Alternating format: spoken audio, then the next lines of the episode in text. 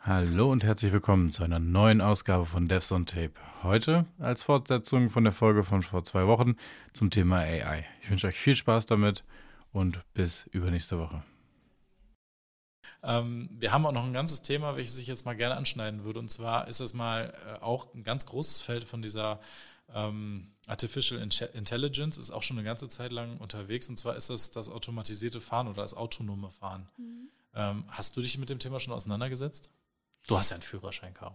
Äh, ja, genau. Auch wenn du in genau. Hamburg wohnst und wahrscheinlich nicht mit deinem Auto selber unterwegs sein wirst, äh, hast du einen Führerschein. Hast du dich mit dem Thema auseinandergesetzt? Ähm, nur so weit, um zu dem äh, Schluss zu kommen, dass für mich autonomes Fahren nur funktioniert, wenn alle autonom fahren. ja, ja, gut, das ist auch ein Schluss, ja, das macht Sinn. Ähm, ja, also ich, ich fand äh, zum Beispiel die Folge mit äh, Karin total interessant, wo wir da ähm, ja über diese Modelle gesprochen haben und was ja, autonome Fahrzeuge dann, wie, wie sie quasi ihre Umgebung ab, wie sie ihre Umgebung abtasten und das Ganze dann verarbeiten und so. Das ähm, ja, finde ich total, oder das, das war für mich so ja nochmal ein, anderer Aspekt, als man sonst vielleicht auch selber als Entwickler drüber nachdenkt, äh, wenn man sich darüber Gedanken macht. Aber bis auf äh, so ein ja, Beispiel an, äh, erklärt anhand eines solchen Modells, äh, wie denn Machine Learning so funktionieren könnte, mhm. habe ich mich tatsächlich noch nicht beschäftigt. Ich habe auch kein Tesla oder sowas oder E-Fahrzeug, welches autonom fahren kann. Ja, also ich würde jetzt auch nicht behaupten, dass ich mich da großartig mit auseinandergesetzt habe, aber ich habe so ein paar äh, interessante Punkte dazu, die wir gerne mal hier besprechen können, mhm. auch wenn, wenn ich die dann ähm, überwiegend. Vielleicht dir Fragen stelle, was du davon hältst. Mhm. Aber im, im, Grunde genommen gibt es diese eine Frage, die ich auch nie beantworten konnte und weshalb das autonome Fahren auch in Deutschland, glaube ich, noch nicht erlaubt wird. Es gab immer diese Frage, vor diesen ganzen AI-Themen, die jetzt ganz groß in den Medien sind, gab es immer diese Frage, ähm, kann eine Maschine tatsächlich die Entscheidung treffen, ähm, die oder wie würde eine Maschine sich entscheiden, wenn es die Wahl hätte, ein Kind zu überfahren oder einen alten Menschen? Mhm. So, und, und wie würde diese Entscheidung getroffen werden? Und solange die nicht getroffen werden kann, können wir einem Auto auch diese Entscheidung nicht überlassen. So, ja. und dann nach welchen Gesichtspunkten wird sowas ähm, gemacht? Und würde man jetzt hingehen und ChatGPT fragen, wen man umfahren soll oder wie, wie, wie die richtige Lösung ist? Oder fahre ich gegen eine Wand, um mich selber nur davon zu treffen und nicht die unschuldigen Passanten? Oder wer ist jetzt Mehrwert, Lebenserwartung und so weiter? Ja natürlich mit mehr Rechenpower, mit mehr Meinungen, die Menschen in dieses System reingefüttert hat, wird vielleicht ein Auto irgendwann anhand dieser Berechnungen eine Entscheidung treffen, die wahrscheinlich einem Gros der Gesellschaft entsprechen wird. Das ist jetzt so ein Gedanke, der vielleicht da noch nicht gefunden wurde. Aber wie sieht es mit der Gerichtbarkeit dann auch aus? Ne? Also mhm. die Maschine, ich, ich glaube schon, dass so, so, eine, so eine KI dann in der Lage wäre, so zu entscheiden, wie es den Gro ein Großteil der Menschen wäre. Aber haben wir dann Mehrheits, haben wir dann Demokratie beim Töten von Menschen durch Autos? Also wie würde ein Großteil der Menschheit ähm, darauf reagieren oder in dieser Situation entscheiden? Und so wird dann dieses System dafür entscheiden. Aber da, das ist das Thema, was das autonome Fahren die, ich wollte gar nicht so tief in das, das Thema mit dieser Entscheidung oder mit diesem ethischen äh, Aspekt da reingehen. Aber ähm, das ist das, warum Autos auch bisher noch nicht autonom fahren, weil es gewisse Entscheidungen, gewisse Situationen gibt, in denen dann einfach keiner mehr verantwortlich auch dafür ist, was dann da passiert. Mhm. Und wenn sowas Banales ist wie Versicherungen, die das nicht übernehmen, was ein Auto ähm, mhm. für Straftaten oder für Unfälle begeht, die äh, eigentlich nicht der, der Fahrer hat. Weil die Firmen werden es von sich weisen, natürlich der Fahrer wird es auch von sich weisen, weil er konnte zwar reagieren, aber nicht schnell genug oder so. Ähm, ich glaube, da, dafür ist Deutschland auch einfach noch zu korrekt, als dass sowas äh, gemacht werden kann, äh, einfach so verabschiedet werden kann. Mhm. Aber wenn wir einfach mal über den Teich rüber gucken, ähm, nach Amerika, wo die Teslas halt auch mit Betas rumfahren, von komplett selbstgesteuerten Autos, die wirklich völlig ohne Fahrrad zurechtkommen. Mhm. Da, da sehen wir so ein Modell, was mit Sicherheit der Zukunft entspricht und was komischerweise auch von dem gleichen Typen stammt, der auch OpenAI, glaube ich, gegründet hat. Äh, das, da, da steckt ja, glaube ich, überall Elon Musk hinter ähm, dass, dass wir da bei der Falschinformation bitte rausschneiden. ja. Also ähm, da, da stecken auf jeden Fall Leute hinter, die, die in der Zukunft noch viel mehr erforschen wollen und das einfach Geld und Risiko in die Hand nehmen, um sowas in der breiten Masse zu machen. Mhm. Und dann sehen wir, ähm, bei diesem autonomen Fahren, dass die Teslas ganz viel die Umgebung selber noch scannen, sich untereinander austauschen, dann übers Netz mit den Erfahrungen, die sie gemacht haben, immer detailliertere Karten bauen können, immer detailliertere Modelle, immer mehr Entscheidungsbäume aufbauen können, wo wir wieder bei dieser AI-Thematik mit den neuronalen Netzen sind, äh, immer mehr diese Modelle aufbauen können, wie reagiere ich in dieser Situation, was muss ich da machen. Da fehlt eine Fahrbahnmarkierung, aber ich wüsste, dass die eigentlich da lang weitergeführt werden muss, mhm. weil ich genügend Informationen darüber habe, wie diese Straßenführung in Amerika ist, mhm. zum Beispiel. Oder diese Ampel, die springt in dem Takt und in dem Zeitraum um und die ist hier, dann kann ich das bei mir natürlich auch darstellen. Mhm. Ähm, solche ganzen Sachen, da erforschen die gerade und da arbeiten die gerade dran und die haben tatsächlich ganz viele Autos auf der Straße in Amerika, ganz viele Teslas, die diese Betas testen und die sich alleine fahren. Da sitzt der Fahrer daneben, der kann eingreifen, mhm. aber so steigt und wächst dieses Modell und das ist, glaube ich, eine Sache, die genauso wie alle anderen AI-Themen in Zukunft so stark wachsen werden, mhm. dass das nur noch eine Frage der Zeit ist, bis die Dinger so gut sind, dass wir wirklich komplett autonom äh, unterwegs sein können. Ja. Äh, auch das einfach ein großes Feld. Das hat nichts mehr mit Sprache und Wissen zu tun, sondern tatsächlich einfach nur mit Nachahmung, mit, ähm, mit Lernen von Reaktionen und von Aktionen, die da passieren, äh, dass man da einen Menschen ersetzen kann. Mhm. Und in dem Fall nicht als arbeitende Kraft, wie es in der Maschine in der Fabrik wäre, ähm, sondern einfach nur den Fahrer eines Autos, der eigentlich in diesem Fahrprozess für uns als, als, äh, als ähm, naive Autofahrer, sage ich jetzt mal, also ohne da großartig Gedanken rein zu verschw äh, verschwenden, dass man da ganz gut ersetzt werden kann. Weil es gibt die Verkehrsregeln, es gibt das, was wir sehen, es gibt darauf müssen wir reagieren, da gibt es bestimmte Entscheidungen, die wir treffen. Mhm. Und warum sollte die nicht eine Maschine für uns übernehmen können? Und mhm. äh, wenn die Maschine immer schlauer und immer klüger wird und auch immer mehr Vertrauen vom Menschen gewinnt, dann ähm, kann ich mir nicht vorstellen, dass das noch lange ein Thema sein wird. Mhm. Ne? Und dann ähm, habe ich natürlich nicht nur über Tesla äh, nachgelesen oder das auch rausgekriegt, sondern ich habe auch äh, vor kurzem ein ganz, ganz interessantes Interview-Podcast oder einen ganz interessanten Interview-Podcast mit äh, Georg Hotz oder George Hotz äh, gehört. Und zwar ist er, ähm, also zum Background, der, der ist, ein, ist, einer der ersten Hacker des iPhones gewesen und der PlayStation 3 und äh, ist immer wieder aufgefallen durch wahnsinnig krasse Hacking-Aktionen. Ähm, ist ganz viel in den Medien gewesen. Jetzt kürzlich ist er in den Medien gewesen, weil er, glaube ich, ein zwei Wochen kostenloses Praktikum bei, also ähm, ähm, ähm, unbezahltes Praktikum bei Twitter gemacht hat, weil er gesagt hat, die Search Engine ist äh, für den Allerwertesten. Mhm. Und dann hat Elon Musk ihn eingestellt als Praktikanten, doch in zwei Wochen den Code für diese Suchengine von Twitter neu zu schreiben.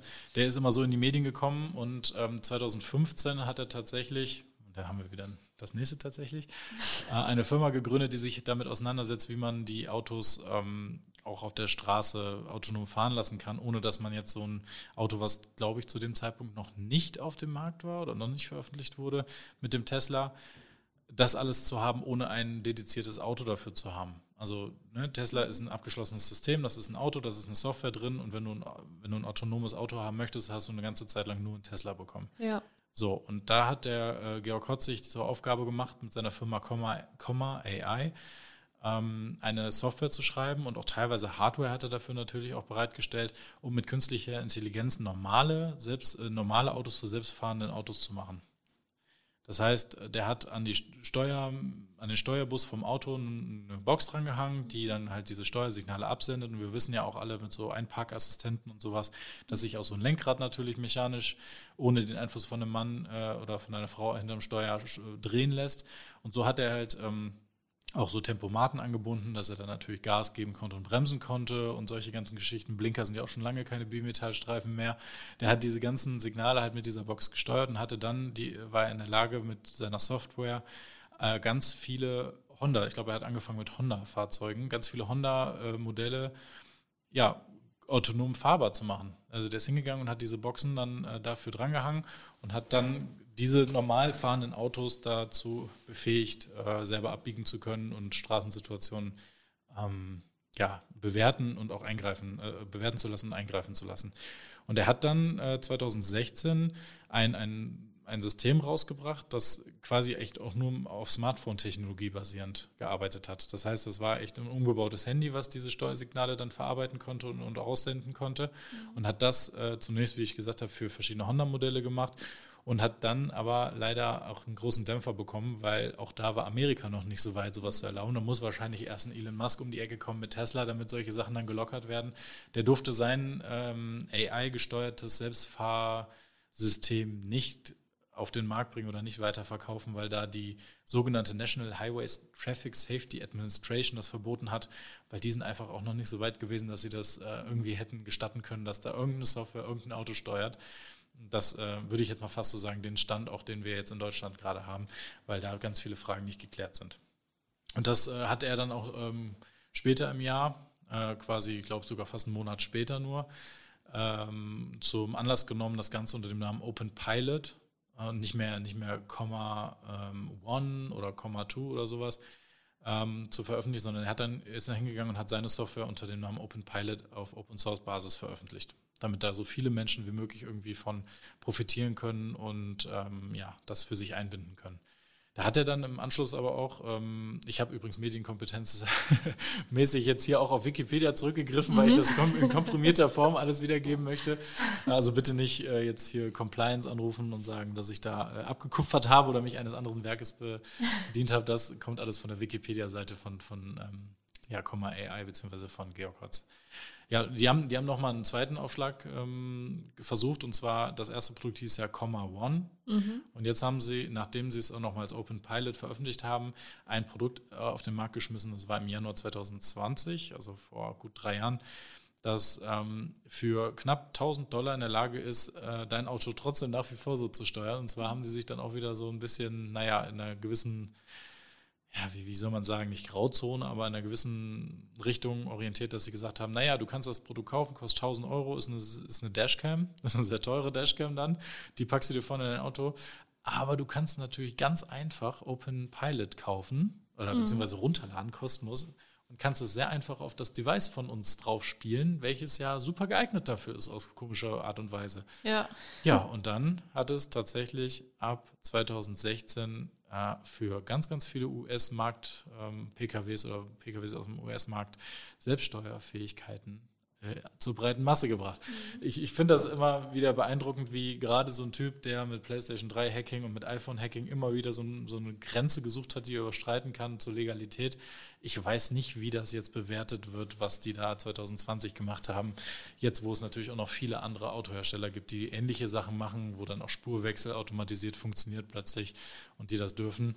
Ähm, jetzt sind sie dann, glaube ich, noch ein bisschen näher auf dem, Legalit äh, auf dem legalen Weg, dass sie sowas anbieten können, was dann ähm, ja, der breiten Masse zur Verfügung gestellt werden kann mit diesem kleinen Software-Hack, der nicht ganz offen, äh, nicht ganz offen legal ist, sondern eher so Hinweise gibt. Ne? Ihr habt die Hardware, da ist ein Dashcam-Software drauf, hey, ihr könnt damit Videos aufnehmen für 1000 Euro, aber zufälligerweise, ne? Mhm. Open Pilot könnt ihr draufpacken, könnt ihr dann alles verwenden.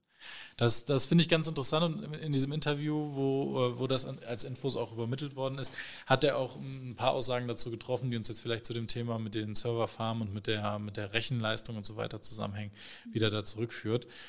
Und zwar hat er darüber erzählt, wie die Comma AI oder dieses, ähm, ja, diese Open Pilot trainieren.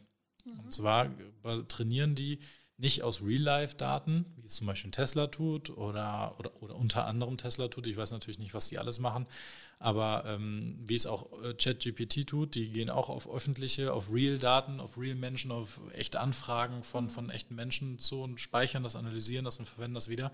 Sondern die gehen hin und ähm, suchen Verkehrssituationen raus, generieren die, simulieren die und haben dann ganz, ganz viele parallele VMs, so habe ich mir das jetzt mal vorgestellt, mhm. äh, auf Serverfarmen laufen und lassen ihre eigene Software auf Simulationen laufen und da lernen. So, und das ist quasi das gleiche wie ich habe Entscheidungsbäume in, in diesen neuralen Netzen und entscheide selber als Mensch dann, wenn ich was sehe und sehe das ähm, Ergebnis dann unten dran, dass ich dann immer positiv drücke oder negativ und anhand dieser Antworten und der Vorauswahl und dieser ganzen verschiedenen Faktoren kann das System dann den besten Weg ermitteln und kann für die Zukunft so die sogenannte Learning machen. Mhm. So, und das machen jetzt andere Autos und andere Software mit real, reellen Daten, realen Daten und die machen es halt aber einfach in Simulationen. Das mhm. heißt, die können tatsächlich fünf bis zehn Millionen Autos von mir aus gleichzeitig in die gleiche Verkehrssituation führen und können die Software anhand dieser Ergebnisse und vielleicht kleine Änderungen von Parametern, die aktiv beigesteuert werden, daran lernen lassen. Dann fährt ein Auto auf eine Kreuzung zu, das erste Auto hat grün, fährt um die Ecke, das nächste Auto hat orange, fährt um die Ecke und das nächste Auto hat rot und fährt um die Ecke. Die wissen genau, welche Parameter verändert wurden und wissen genau, wie die Maschine darauf reagieren soll mhm. in der Situation. Und ähm, das, das ist ähm, unterschiedliche An Ansatzformen des Ganzen, unterschiedliche Herangehensweise und ich bin echt gespannt, wie sich das im Vergleich zu dem, was Tesla zum Beispiel macht, in Zukunft weiterentwickeln wird. Ja. Also was da Einzug gewährt, äh, weil Tesla, und das ist nochmal so eine weitere Information, die ich natürlich dazu recherchiert habe, ähm, Tesla nicht wert war, die Firma von Georg Hotz zu kaufen, als das da eine, ein Angebot gab von seiner Seite.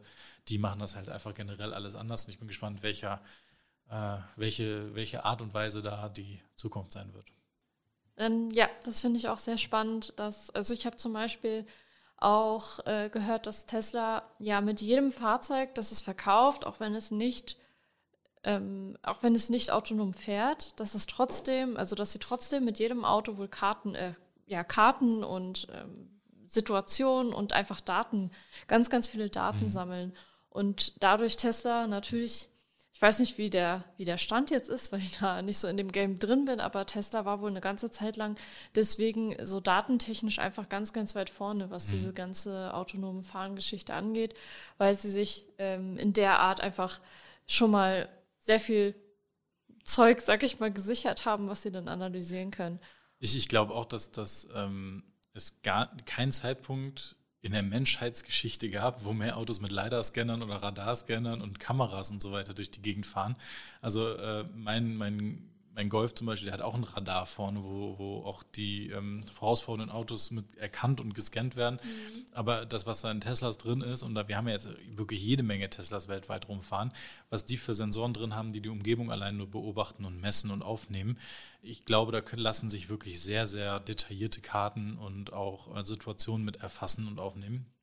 Und äh, auch das kann ja gut genutzt werden mit ja. Sicherheit. Und, und ich glaube auch, dass wenn das System weitergeht und auch die Rechenpower, da bin ich wieder bei dem Thema, die Rechenpower stärker wird, die ganzen erfassten Daten viel effizienter und effektiver ausgewertet werden können, dass wir damit Sicherheit viele Sachen zu erwarten haben. Vor allem, wenn da noch mehr Firmen, mehr Unternehmen, mehr Autohersteller auf den gleichen Zug mit aufspringen und, und, und dieser Switch gemacht wird, dass alle darauf gehen und vielleicht sich sogar auch mal zusammenschließen, wie es bei anderen Karten zum Beispiel ist, wo sich ähm, bei hier Karten zum Beispiel viele Autohersteller zusammen oder ja, Car Entertainment-Systemhersteller und Navigationssystemhersteller, wie die sich zusammentun, mhm. um gemeinsame Karten zu entwickeln, ähm, damit man wirklich eine gute Datenbasis hat. Und wenn das vielleicht auch mal irgendwann mit AI oder KI und äh, was auch immer für, für Systemen auch mal der Fall sein wird, können wir das mit Sicherheit zu einer Bereicherung äh, unserer Gesellschaft irgendwie führen. Das, das, da bin ich ziemlich sicher von, äh, mhm. sicher überzeugt davon, dass das klappen kann.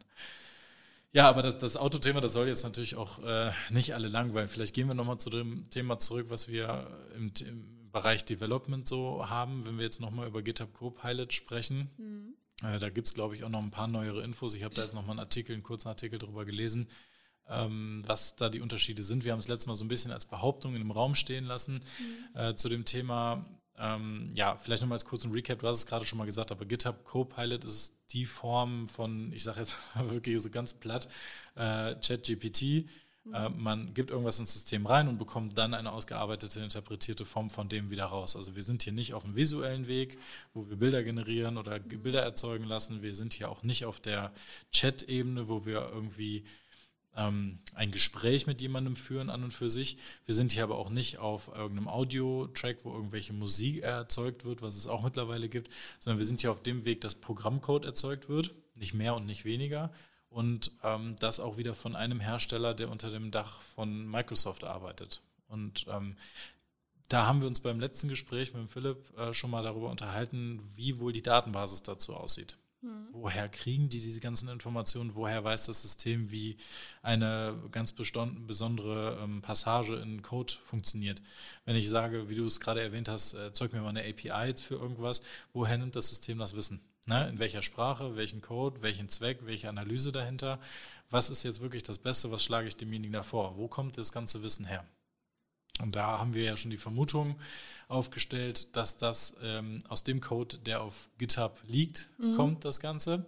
Und auch da äh, haben wir natürlich jetzt nicht innerhalb des Codes ähm, wie auf einem Kunstwerk obendrauf fest so eine Unterschrift, die wieder auftauchen kann. Mhm. So Copyrights lassen sich, glaube ich, aus Programmcode relativ äh, einfach raus rausretuschieren oder einfach, naja, Kommentare einfach weggelassen, dann mhm. hat man das schon nicht mehr drin.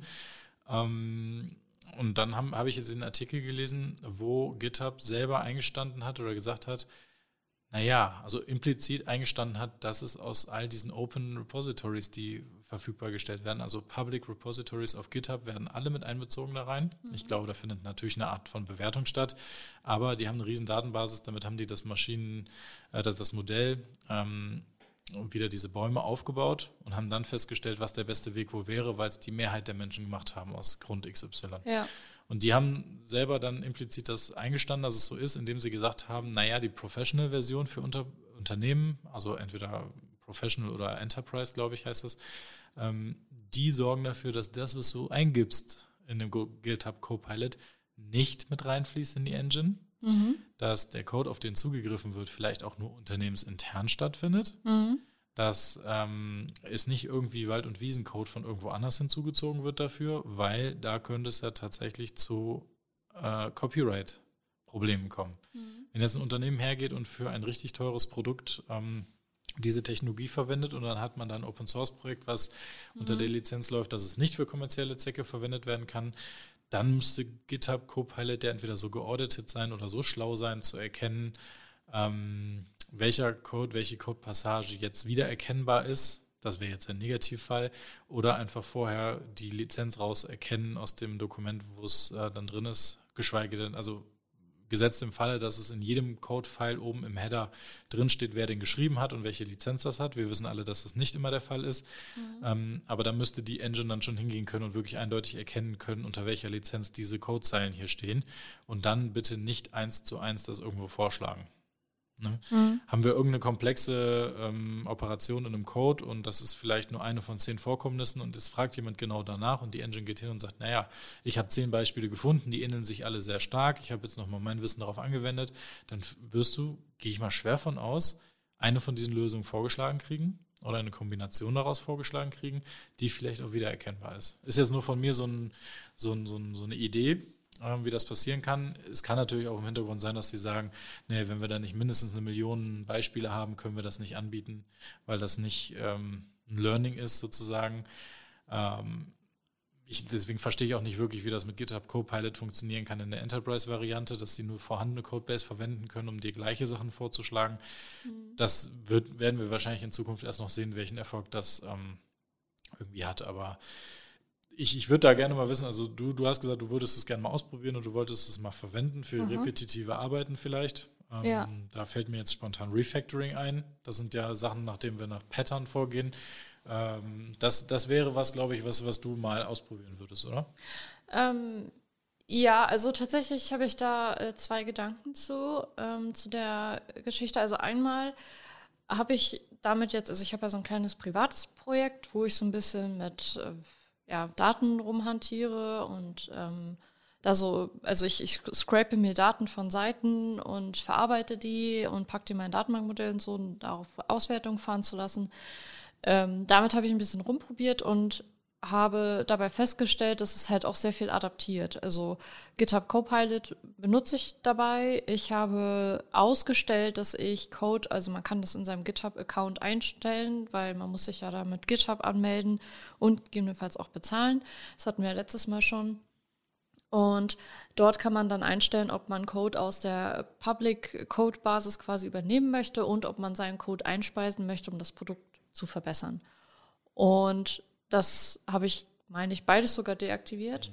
Und trotzdem hat es meinen, meinen Code adaptiert. Also ich habe das komplette Datenbankmodell mit GitHub Copilot äh, zusammen erstellt, habe mein, meine Codebasis, also ich bin ja in der Datenbankentwicklung, das heißt, äh, da wird jetzt, da ist jetzt nicht bei weitem nicht so viel Input, sage ich mal, drin wie in JavaScript oder Python oder sowas. Äh, das heißt, ich habe dann einfach damit gearbeitet, was er so sich schon gedacht hat, habe dann meine eigenen äh, ja, Bestandteile, Benennung von Variablen, äh, die Formatierung und so, habe ich dann damit einfließen lassen und er übernimmt das tatsächlich sehr schnell. Also das, äh, die Adaption erfolgt sehr schnell. Und als zweiten Gedanken zu dem ähm, Enterprise-Ding äh, mache ich mir da dann tatsächlich auch in Richtung Refactoring, weil wenn man refactort, hat man ja vielleicht eine Codebasis, die nicht so ideal ist. Äh, das sehe ich zum Beispiel sehr oft. Also wir haben dann so 20, 25 Jahre alte Anwendungen, die damals nicht halb so groß gedacht waren wie das, was jetzt daraus geworden ist. Und dann sieht der Code halt nicht so ideal aus und man möchte den dann vielleicht umändern auf neue Konzepte, auf neue ähm, ja, Formatvorschläge, auf neue Programmierweisen. Und die Frage, die ich mir dann stelle, ist, wenn ich das zum Beispiel mit GitHub Copilot zusammen mache, analysiert er dann die alte Codebasis und nimmt das dann, so wie er meinen Code ja auch adaptiert hat in meinem Projekt, nimmt er das dann äh, und gewöhnt sich, sag mal in Anführungszeichen, diese schlechte Programmierweise an und schlägt mir dann nur in Anführungszeichen wieder schlechte Sachen vor, wohl ne, wertend, also es soll gar nicht so wertend sein, aber ihr wisst, was ich meine. Wenn der Code halt äh, nicht dem entspricht, was ich eigentlich haben möchte, dann definiere ich das gerade als schlecht. Und das, äh, das frage ich mich dann zum Beispiel. Also mhm. das habe ich jetzt nicht ausprobiert. Ich habe keine Legacy-Software damit geöffnet, weil wenn, dann habe ich ja meistens eher dann Kundenprojekte und ich möchte nicht unbedingt den Kundencode mhm. in, in ja. GitHub Copilot einspeisen. Das mache ich lieber erstmal nur mit meinen Privatprojekten. Aber das äh, finde ich noch ein sehr interessanter Ansatz oder Ansatzpunkt vielmehr, äh, der da ja doch sehr spannend auch sein könnte, wie er das jetzt dann adaptiert. Und äh, ich glaube, Code muss nicht 25 Jahre alt sein, um schlecht zu sein. Ja, äh, die ja, Gefahr ja. besteht natürlich bei allem, was wir im Netz haben. Und ob das jetzt, äh, das wäre jetzt die Adaption von, ähm, von dem, was wir eingangs hatten mit dem Chat-GPT. Mhm. Es gibt Rolle, und mhm. es gibt vielleicht in dem Umfeld jetzt unabsichtliche Trolle. Also ja. ich erinnere mich äh, natürlich an die GitHub-Zeit zurück, wo es nur Public Repositories gab in den kostenlosen Accounts. Da hat natürlich jeder Hinz und Kunst sein, Priva äh, sein, sein Privatprojekt oder seinen Versuch, seine, seine 25. To-Do-Liste, die man so programmiert, äh, als Public Repository hochgeladen, die natürlich nicht entdeckt wurde, nicht gesehen wurde, weil äh, wieso auch, ne? Mhm. Ähm, aber da da gibt es natürlich jede Menge Schrott auch im Netz, bin ich fest von überzeugt. Und wenn das jetzt nicht der aktive Troll ist, der versucht, einen ChatGPT-Engine negativ zu beeinflussen, müsste ja auch Git, äh, GitHub da auch entscheiden, aus welchen Repositories die tatsächlich Wissen rausziehen oder diese Erkenntnisse über den guten Code rausziehen. Weil, äh, wie ich es gerade gesagt habe, jeder, der irgendwie eine Programmiersprache heutzutage lernt, kriegt 25 Tutorials für To-Do-Listen-Apps, die alle unterschiedlich gut sind, äh, programmiert die alle für sich nach vielleicht noch etwas schludriger, unorganisiert und vielleicht einfach generell nicht ganz so optimiert. Ähm, das heißt, etwas, was schon nicht so super toll ist als Tutorial, also nicht bis zum Ende gedacht, nicht produktiv, wie wir es jetzt sagen würden, nicht für ein produktives System geeignet. Mhm. Davon gibt es dann ganz, ganz viele, die sich ganz, ganz doll ähneln und die alle den gleichen Zweck machen. Und ich würde das, das, Ergebnis von GitHub Copilot mal mit ChatGPT und Co. vergleichen lassen, wenn ich denen äh, sage, die sollen mir eine kleine To-Do-Liste To-Do-Listen-App zum Beispiel erzeugen. Mhm. Wie kann ich diese Ergebnisse vergleichen? Eine Engine, die nur auf Textbasis geht, eine Engine, die nur auf Codebasis geht, eine Engine, die nur auf Wissen zugreift, welches in Code-Repositories, in den eigenen Code-Repositories liegt, oder eine andere Engine, die ganz viele Tutorials im Netz und Webseiten durch, durch äh. Mhm. Das wären nochmal so Versuche, die könnten wir auf jeden Fall mal angehen oder sollte mal jemand angehen. Vielleicht einer unserer fleißigen Hörer kann da ja mal ein Thema draus machen. Ähm, wie lassen sich die Ergebnisse vergleichen und was könnten da für Schwierigkeiten noch auf die zukommen? Ne? Soll ich mich wirklich jetzt darauf, außer der entstehenden Faulheit, wenn ich das System mehr machen lasse, äh, worauf sollte ich da achten oder, oder was haben wir da zu erwarten in Zukunft? Das, das, das interessiert mich echt. Ich habe noch keines dieser Systeme ernsthaft ausprobiert. Mhm. Ich habe ChatGPT mal verwendet, um äh, für ein internes Projekt, was wir in, im Unternehmen haben, ähm, mal beschreiben zu lassen. Mhm. Und da habe ich wohl die richtigen drei, vier Keywords in dieser Fragestellung verwendet, mhm. um dazu wirklich eine super gut passende Produktbeschreibung zu finden. Und das, ich glaube, das Ergebnis habe ich das letzte Mal auch schon angebracht. Mhm. Das waren meine einzigen Versuche in diesem Bereich jetzt. Und äh, ja, während der Feiertage hatte ich meinen Laptop auch mal aufgeklappt und hatte gesehen, dass es da irgendwie wieder eines, wieder ein weiteres neues Bilderzeugungswerkzeug ähm, gab. Mhm. Ich komme gerade nicht auf den Namen, aber es war nicht äh, DALI, das ist ja ein Online-System, da kann man nicht drauf zugreifen. Also das kriegt man nicht lokal. Ja. Ich habe da eine, eine Software runtergeladen, die sich selber im Anschluss, glaube ich, irgendwie sieben oder zehn Gigabyte mhm. dieses Modell runtergeladen hat. Mhm. da konnte ich dann Begriffe reingeben wie was habe ich, was ich dann gesagt? Äh, Mädchen schaukelt auf Wiese, weil meine Tochter gerade da war, da wollte ich das natürlich auch mal zeigen. Äh, Mädchen schaukelt auf Wiese und ein blauer Vogel ist da. Sowas in der Art, das ist auf Englisch ein bisschen weniger abstrakt formuliert, wie ich es gerade gesagt habe, so ein, einfach ein kurzer Satz, wo das beschrieben war, ähm, weil meine Tochter verlangt von mir und meiner Frau immer, dass wir ein ähm, Mädchen auf einer Schaukel malen. Da habe ich mir gedacht, ich mache mir das Leben doch einfacher, wie ein Entwickler halt auch denkt und habe das vom System mal generieren lassen. Und wie lustig das ist, wenn dann man dann sagt, ach ja, die hat noch einen roten Hut auf und man ändert das und plötzlich ist das gleiche Bild generiert und die hat einfach einen Hut auf. Mhm. Und äh, das habe ich mal ausprobiert. Das Ergebnis dahinter war, ich habe nur kurze Zeit dafür gehabt, das zu machen. Ähm, so ein Bild generieren, das hat, glaube ich, 30 Sekunden gedauert. Mhm. Äh, lokal auf jetzt so, so einem M1 Pro Chip war das.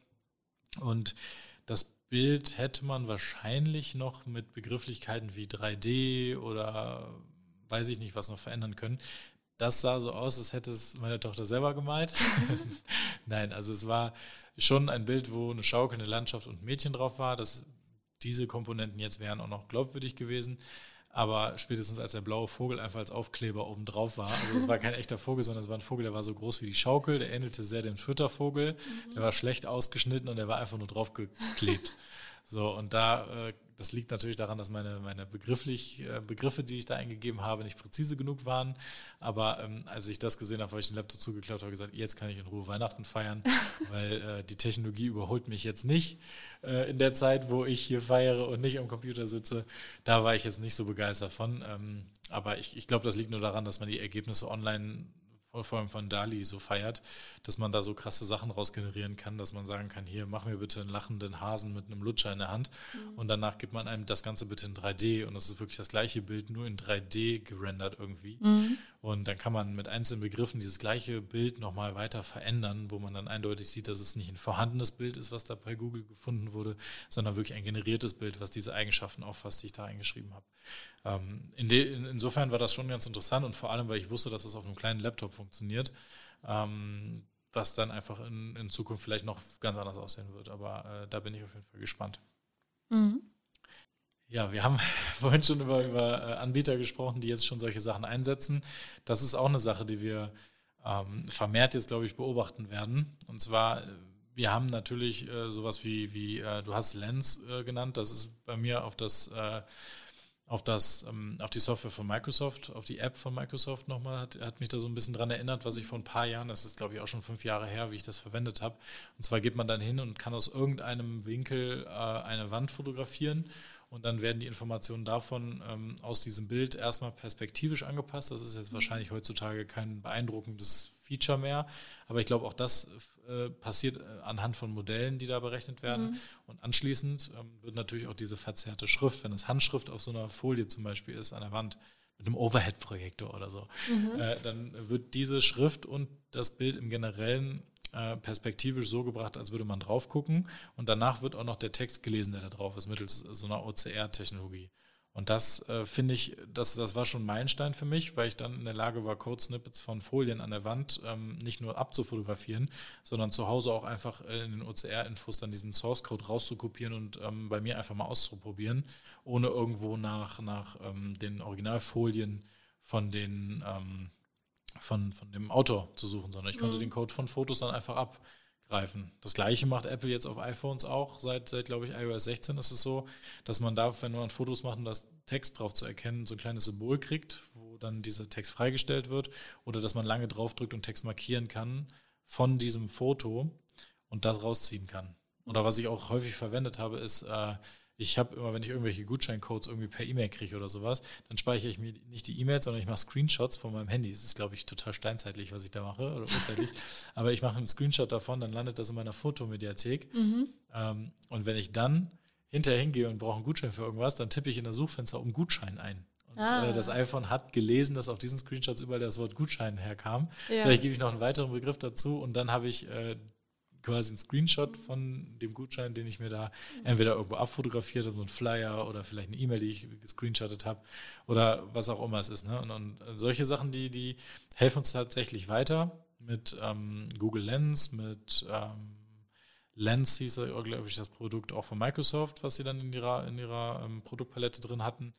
Ähm, oder auch TikTok und Discord, das sind ja eher so Unterhaltungsmedien, wo diese Sachen angewendet werden. Mhm. Ich glaube, schrittweise wird das Ganze adaptiert, wird unser Leben erleichtern oder in dem Fall vielleicht auch entertainen. Mhm. Und ähm, irgendwann wird es dann auch, vermute ich mal, so sein, dass es einfach unser tägliches Leben in jeder Situation äh, verändern wird. Ich bin schon gespannt, wenn das System auch für unsere äh, ausgespielte Werbung überall tagtäglich verwendet wird und anhand von mhm. den Sachen, die wir im Laden zu unserem Partner sagen beim Einkaufen, an der Kasse noch Sachen vorgeschlagen werden, die wir noch kaufen könnten. Das sind, glaube ich, diese Szenarien, da würde, äh, würde man nochmal nach Orwell äh, ein neues Buch schreiben können. Ja. Oder von, ja, vielleicht einfach per ChatGPT äh, einen neuen Roman von George Orwell äh, schreiben ja. lassen. Einfach über diese Zukunft von, von, von äh, AI. Ja, das fand ich war ein sehr schönes Schlusswort. Also ich kann, ich kann nur jedem empfehlen, wenn, wenn euch das ein bisschen interessiert, auch gerade was halt so die Entwicklungswerkzeuge angeht, ähm, sprecht mal mit ChatGPT, was der für Code generieren würde. Schaut euch das mal an ähm, oder probiert ein bisschen GitHub Copilot aus. Ich glaube, zwei oder drei Monate, ich bin mir gar nicht mehr ganz sicher, sind kostenfrei, die kann man das testen und der adaptiert und lernt wirklich sehr schnell und jetzt vielleicht nicht den Unternehmenscode damit benutzen oder öffnen, aber ihr wisst schon, einfach mal ein bisschen damit rumscribbeln, ein bisschen rumprobieren, vielleicht eine ganz kleine App schreiben und einfach mal gucken, wie sich das anfühlt. Und bei GitHub Copilot zum Beispiel kann ich auch empfehlen, im Visual Studio Code äh, gibt es ja diese äh, Erweiterungen, diese Plugins, die man sich installieren kann und darunter ist ja GitHub Copilot selbst auch dabei. Und es gibt aber noch ein GitHub Copilot Lab und dieses Lab, gerade wenn ihr JavaScript entwickelt oder irgendeine, ja, ich sag mal, weiter verbreitetere Sprache als PLSQL, also wahrscheinlich fast alles, äh, wenn ihr damit programmiert, dann probiert das auch gerne mal aus, weil dort gibt es zum Beispiel auch so Features, womit sie jetzt drum probieren, wo man äh, zum Beispiel einen Bug fixen lassen kann automatisch oder wo man seinen Code dokumentieren lassen kann automatisch ähm, und das umstrukturieren lassen kann und umschreiben lassen kann und sogar refactoren oder so. Also ja, gerne, und, gerne ausprobieren. Und wie es, wie es äh, am Anfang auch angekündigt war, ähm, wir hoffen, dass wir natürlich im, im weiteren Verlauf dieses Jahres vielleicht ja. jemanden hier ans Mikro bekommen, der uns noch ein bisschen mehr Hintergrundwissen dazu gibt. Da waren sehr viele persönliche Meinungen dabei, mhm. sehr viele eigene Interpretationen und vielleicht auch die ein oder andere Falschinformation, die wir so aufgefasst haben oder die wir jetzt auch hiermit leider verbreitet haben. Wir hoffen, dass wir mit einem Spezialisten nochmal darüber sprechen können, der mehr über den Background hat, der vielleicht auch äh, wirklich technisch mal was dazu erklären kann, was wir da gerade so abstrahiert haben. Ähm, was wir hoffentlich auf jeden Fall geschafft haben, ist, äh, euer Interesse mal zu wecken und die verschiedenen Begriffe und Technologien mal ein bisschen näher zu beleuchten, wie Caro gerade gesagt hat. Entweder mal ausprobieren, so wie GitHub Copilot oder ChatGPT, oder Comma AI einfach mal nachlesen, Interviews und Videos angucken, wie die denn so arbeiten ich glaube, als Denkanstoß sollte diese Folge oder diese Doppelfolge wirklich dienen. Mhm. Und ähm, ja, in diesem Sinne bedanke ich mich ganz herzlich bei dir, Caro, für, für diese tolle lange Folge jetzt als Auftakt ins, ins neue Jahr. Ja. Und ähm, ja, bedanke mich natürlich auch an allen, äh, an alle Hörer oder bei allen Hörern, die äh, uns auch dieses Jahr wieder treu bleiben und uns direkt in der ersten Folge hier wieder anhören und hoffentlich auch die, den Rest des Jahres bei uns bleiben. Ja. Und äh, nochmal, um das Ganze von vorne nochmal aufzu, aufzurollen, wenn ihr eine Person habt äh, oder ein Thema habt auch, was euch total interessieren würde, wo ihr gerne vielleicht auch mal einen Deep Dive äh, hören wollen würdet, dann äh, schreibt das gerne in die Kommentare oder lasst uns einen, einen Kommentar auf Twitter da oder äh, Mastodon bin ich jetzt auch mittlerweile oder E-Mail Ihr wisst, wie ihr uns erreichen könnt. In den Shownotes findet ihr unsere Daten. Und ja, wir freuen uns von euch zu hören. Caro, sind, wir, sind wir schon so weit, um Hashtag ins Leben zu rufen? Wollen wir sagen, Hashtag sag's weiter? Weil das ist oh, eigentlich yeah. unser Motto, sowohl wenn ihr spannende Themen habt, wie Caro gerade gesagt hat, aber auch wenn ihr einfach nur die Folge cool findet, teilt sie doch einfach, sprecht darüber. Äh, es hilft uns immens weiter. Ihr müsst noch nicht mal aktiv dazu beitragen zu der Folge oder zu Gästen oder was auch immer. Es reicht uns eigentlich oder es hilft uns schon wirklich weiter, wenn ihr einfach ähm, ja, Devs und Tape einfach mal, äh, ja, einfach weiterverteilt. Erzählt doch mal davon. Ähm, ja, bestellt bei uns Merch, den wir nicht anbieten. Komisch, fragt mal nach, was es gibt, wenn genügend ja. Anfragen kommt. Sagt einfach weiter, spread the word, äh, wie auch immer ihr das nennen wollt. Ähm, teilt es gerne. Wir, wir sprechen natürlich trotzdem gerne zu euch, auch wenn ihr äh, ja nur ihr seid. Aber noch lieber sprechen wir natürlich noch zu noch mehr Technik und äh, ja, Technologie interessierten Hörern eigentlich. Genau. In diesem Sinne wünschen wir euch alle einen schönen Start ins Jahr und viel Spaß mit den nächsten Folgen von Death on Tape. Ja, bis dann.